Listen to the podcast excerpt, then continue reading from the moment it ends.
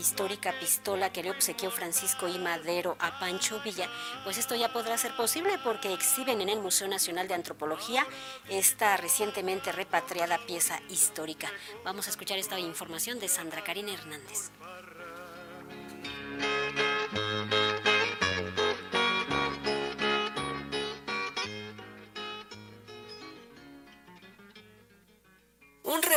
Histórico que fue elaborado por el líder revolucionario Francisco I. Madero para el caudillo Francisco Villa fue entregado hace unos días al presidente de México Andrés Manuel López Obrador por parte de su homólogo cubano Miguel Díaz Canel. Ahora la pieza histórica se ha incorporado al acervo de la exposición temporal La Grandeza de México en su sede del Museo Nacional de Antropología. La colocación de la pistola en la sala Revolución de la muestra fue encabezada por la secretaria de Cultura Alejandra Frausto. A partir de hoy se suma una nueva pieza a este acervo. De acuerdo a la instrucción del presidente de México, Andrés Manuel López Obrador, se situó aquí este revólver que le fue entregado por el presidente Díaz Canel en su visita a Cuba. Fue eh, mandada a hacer por el presidente Francisco y Madero para Pancho Villa. Esta pieza fue entregada por la familia del historiador Eusebio Leal. Lo atestigua este texto de su hijo, acta de donación.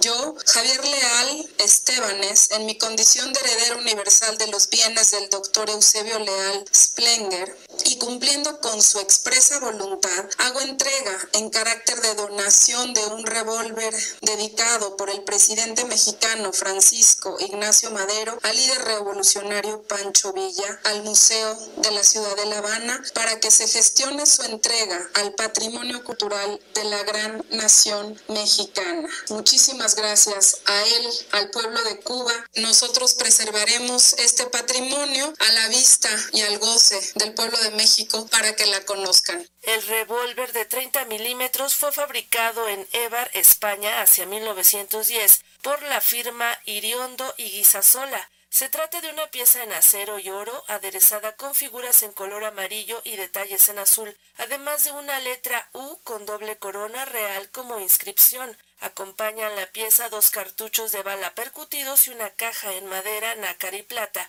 con una placa dedicatoria de madero para el llamado Centauro del Norte por su valor a la patria. Hasta ahora se desconoce cómo es que la pieza llegó a Cuba, no obstante, denota la relación que hubo entre el líder iniciador de la Revolución Mexicana y Doroteo Arango, explicó el director del Instituto Nacional de Antropología e Historia, Diego Prieto. No sabemos exactamente las circunstancias como llega a Cuba, pero lo que sí sabemos exactamente es que se ha recuperado para el patrimonio mexicano y ahora estará para el aprecio de todos los mexicanos y los visitantes Museo Nacional de Antropología que ahora en su exposición La Grandeza de México ofrece un atractivo más, esta pistola histórica que constituye un regalo de amistad y reconocimiento del presidente Madero a don Francisco Villa.